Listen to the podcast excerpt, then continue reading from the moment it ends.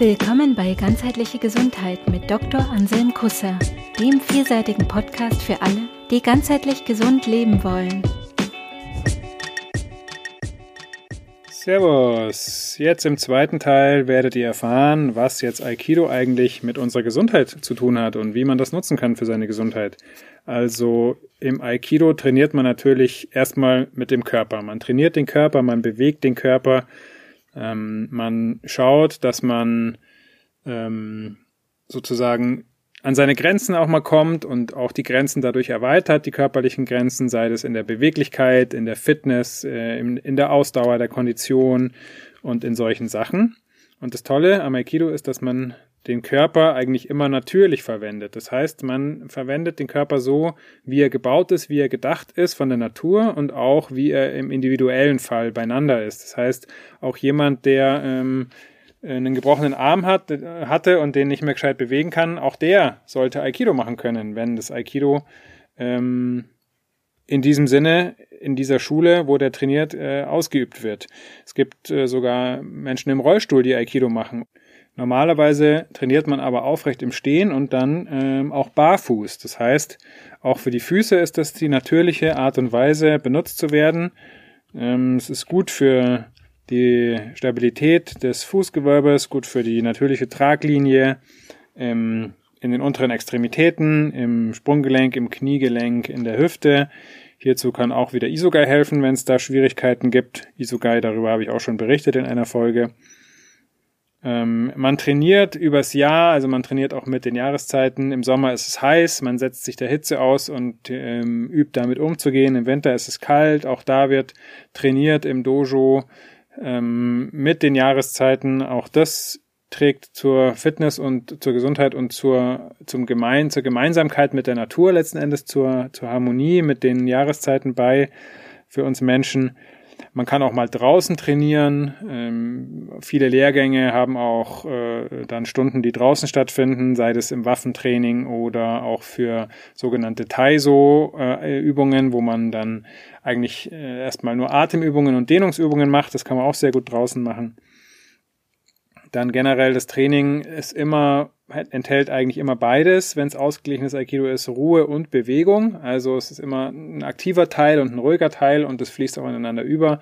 Letzten Endes ähm, denke ich, ist es eh gut, das zu versuchen, auch wenn man sich heftig bewegt, in, in Extremsituationen körperlich ist, dass man trotzdem die innere Ruhe behält und den Überblick, weil das ganz wichtig ist für die, für die Wachheit und für, auch für die Reaktionsfähigkeit unseres Systems.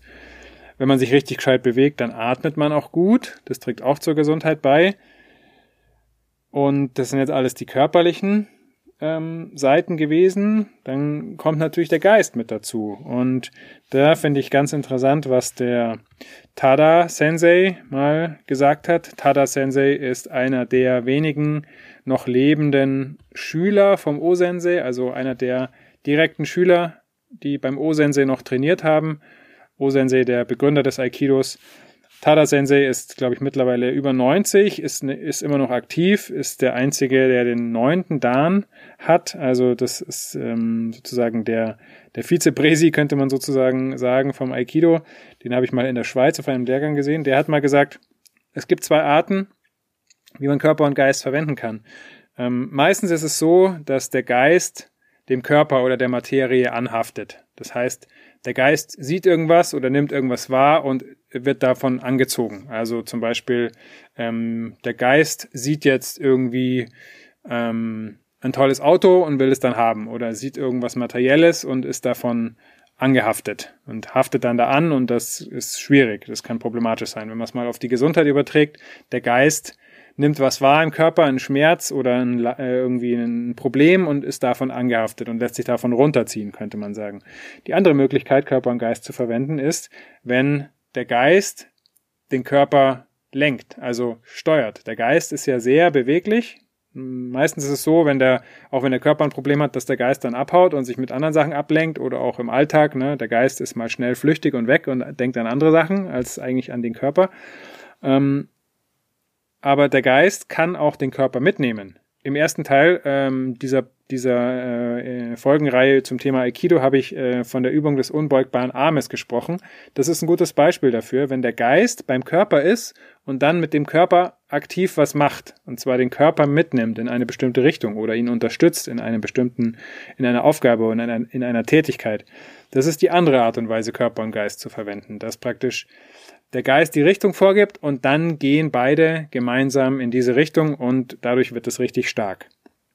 Wenn man das auf Gesundheit und Krankheit überträgt, wenn der Körper jetzt ein Problem hat gerade, er ist krank, er hat irgendeinen Schmerz oder sowas, dann kann man den Geist so verwenden, dass man sozusagen dem Körper hilft, wieder in, in die Gesundheit, in die Vitalität, in die in, in, in, in das Leben zu kommen. Und das ist auch das, was die, die Wissenschaft und die Schulmedizin dann Placebo-Effekt nennt. Ne? Wenn ich mir geistig was vorstelle, dass da was gesund wird, dass irgendwas hilft, dass mir irgendwas Gesundheit gibt oder mir hilft, in die Gesundheit zu kommen, dann erzeugt es im Körper eine Wirkung. Wenn man das bewusst macht, denke ich, wird es noch stärker. Und das ist was, was man im Aikido auch übt, dass man den Geist so verwendet, zusammen mit dem Körper, dass es dem Ziel, das man erreichen möchte, zuträglich ist. Und wenn das Ziel ein gutes ist, wenn das Ziel ist Frieden und Harmonie und Gemeinschaft und, und Vitalität für alle, möglichst alle Beteiligten und alle Lebewesen und alles im Universum, umso besser. Apropos Universum, äh, der Osensei hat übrigens gesagt, dass er dann in, seinem späteren, seiner späteren Entwicklung, ähm, wo er dann schon lange als unbesiegbar galt in ganz Japan, hat er irgendwann mal gesagt, ja, ich bin übrigens äh, verbunden mit dem ganzen Universum, deswegen könnt ihr mich auch nicht treffen und deswegen könnt ihr mich auch nicht hochheben und auch nicht äh, bewegen, wenn ich das nicht will. Muss man sich mal auf der Zunge zergehen lassen. Was man auch macht beim Aikido, zwangsläufig, ist sich mit seinen Ängsten beschäftigen. In der Folge über ganzheitliche Gesundheit und auch in der Folge über Krankheit und Heilung habe ich schon mal über Schatten und Schattenarbeit gesprochen. Unsere Schatten sind unsere ungeliebten Anteile, die Anteile, die wir eigentlich gerne loswerden wollen oder die wir vielleicht schon mal abgespalten haben, weil wir denken, dass sie irgendwie schlecht sind oder nicht gut sind oder einfach ähm, nicht da sein dürfen, die aber ein Teil von uns sind. Also sozusagen unsere dunkle Seite. Und wenn wir ständig gegen die kämpfen und die weghalten von uns, das kostet Energie und ähm, das ist auch nicht zuträglich unserer Gesundheit. Ähm, ich denke, es geht darum, die Ängste anzuschauen und ähm, zu, zu rauszufinden, was wollen die uns sagen, was bedeuten die. Ne? Weil eigentlich die Angst ist, ist unser Freund, die will unser Freund sein, die will uns was sagen.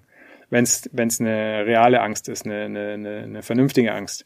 Man kann es auch übersteigern und übertreiben. Ne? Wenn man sich da reinsteigert, dann irgendwann ähm, ist es nicht mehr ist es nicht mehr vernünftig, die Angst, aber die Grundangst, die Vernunft ist Vernunft, ist vernünftig und die hilft uns. Und sich damit auseinanderzusetzen, ist auch ein, eine Möglichkeit, sich weiterzuentwickeln und auch eine Möglichkeit, ähm, auch in mehr Gesundheit zu kommen und in mehr Ganzheit, in mehr, in mehr in den Fluss zu kommen, mehr in, in Verbindung zu seinem wahren Selbst, was auch immer wir, wir da drunter verstehen und was das ist. Da bin ich auch noch auf der Suche natürlich. Ähm, das Gute ist, dass man sich, wenn man sich auf die Suche begeben hat, dann geht's, geht's weiter. Ähm, suchen vielleicht auch ohne finden zu wollen unbedingt. Ja, das ist auch was, wo ich lang dran gekaut habe und auch immer noch kaue. Also es geht um die persönliche Entwicklung, ganz stark auch im Aikido. Ähm, und persönliche Entwicklung ist sehr individuell. Jeder bringt so seine Persönlichkeit und seinen Charakter auch irgendwo mit auf die Welt, auf diese Welt, in der wir jetzt leben als Menschen.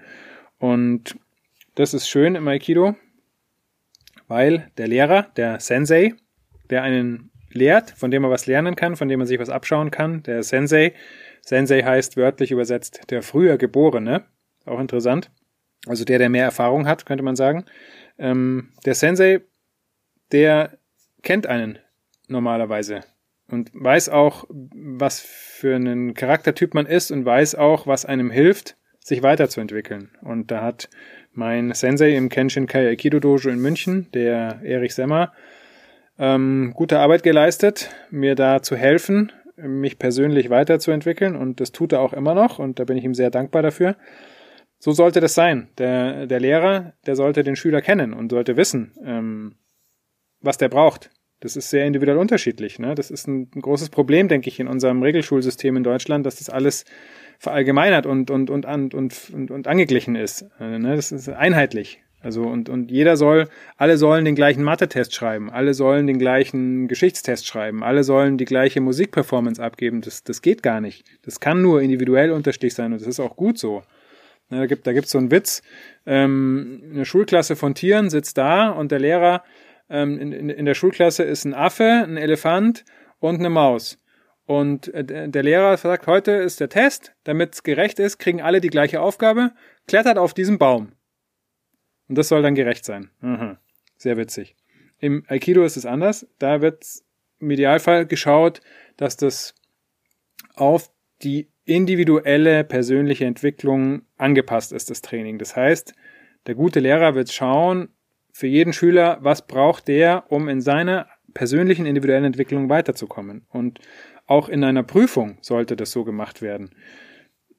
Diese, diese gleichgeschalteten Prüfungen ne, alle schreiben den gleichen Test. Das kann schon mal interessant sein, um zu gucken, okay, ähm, wie, wie, wie, wie sind die Unterschiede? Aber es geht eigentlich um die Unterschiede und nicht um das Gleichwerden, sondern um das, um das individuelle, unterschiedliche herauszuarbeiten und damit ein Puzzleteil beizutragen zu dem Gesamtkunstwerk.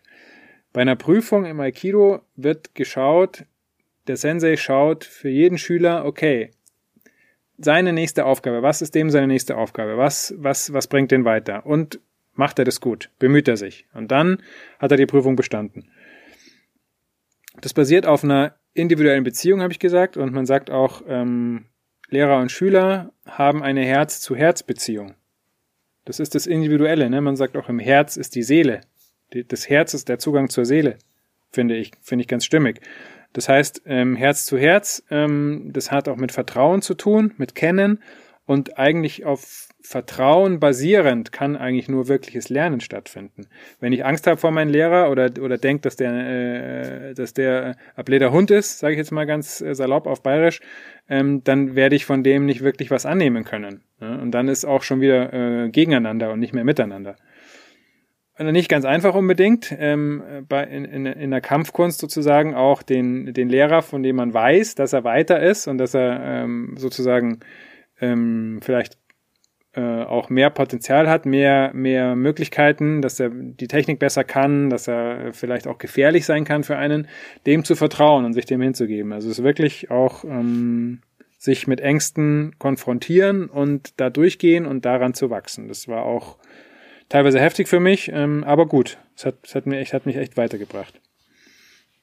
Das Schöne an dem Ganzen ist, wenn man sieht, wie man sich dann da entwickelt, was da, was man da alles leisten kann und wie man da weiterkommen kann. Also gar nicht im Sinne von einer, von diesem, von einem klassischen Leistungsgedanken, sondern also Leistung nicht im Sinne von Vergleichen mit anderen. Bin ich jetzt besser als der andere? Das ist schon wieder, ne? Wer ist besser? Das ist schon wieder Konflikt, eigentlich Kampf gegen den anderen, sondern für mich kann ich besser werden, als ich selbst vorher war kann ich mich weiterentwickeln. Wenn, als ich das gesehen habe, was da für Potenzial in mir steckt, da kam dann so richtig die Freude am, am Aikido. Und das hat das auch ausgeglichen, dass es manchmal zäh war und schwer war und dass mir manchmal nach so einem einwöchigen Lehrgang, wo man jeden Tag nichts anderes macht als trainieren, acht Stunden lang, dass mir alles wehtut und ich kaum mehr laufen kann. Ähm, aber der Blick dann wieder auf die Freude und auf die Entwicklung und auf die Vitalität und die Gesundheit und die, die, dieses Spirituelle, dieses Höhere, was da auch drin steckt, das ist das, was das alles nährt und mir auch dann die Kraft gegeben hat, da weiterzugehen. Das ist auch das, was eben von Herzen kommt. Und dann haben wir, haben wir den Körper. Der Körper wird körperlich trainiert. Er wird fit und gesund dadurch. Wir haben den Geist der zusammen ist mit dem Körper und der gemeinsam mit dem Körper trainiert und lernt, den Körper gut zu benutzen und den Körper zu unterstützen. Und wir haben die Seele, das Herz, was dabei ist. Und dann haben wir alle drei Elemente, die auch hier in meinem Podcast ganzheitliche Gesundheit immer eine Rolle spielen und wichtig sind, Körper, Geist und Seele. Wir haben die, die drei Elemente sind dann im Idealfall in Einheit und entwickeln sich in Einheit weiter. Wir haben Bewegung, wir haben Atmung, wir haben, wir haben ähm, eine Gemeinschaft, wir haben das Dojo, wir haben die Gemeinschaft, die sozusagen das, das Individuelle nach außen ergänzt, innen und außen.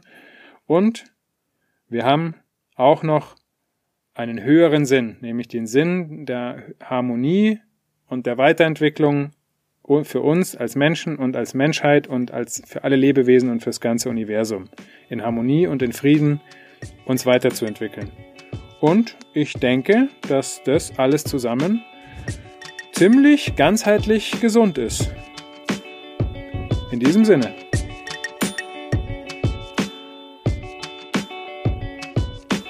Cool, dass du bei dieser Folge dabei warst. Wenn sie dir gefallen hat, abonniere den Podcast. Gibt es ein gesundheitliches oder persönliches Thema, das du angehen möchtest? In einem kurzen, kostenlosen Vorgespräch kannst du gemeinsam mit Anselm herausfinden, ob eine Zusammenarbeit Sinn macht. Den Kontakt zur Praxis für ganzheitliche Gesundheit findest du auf praxis-kusser.de.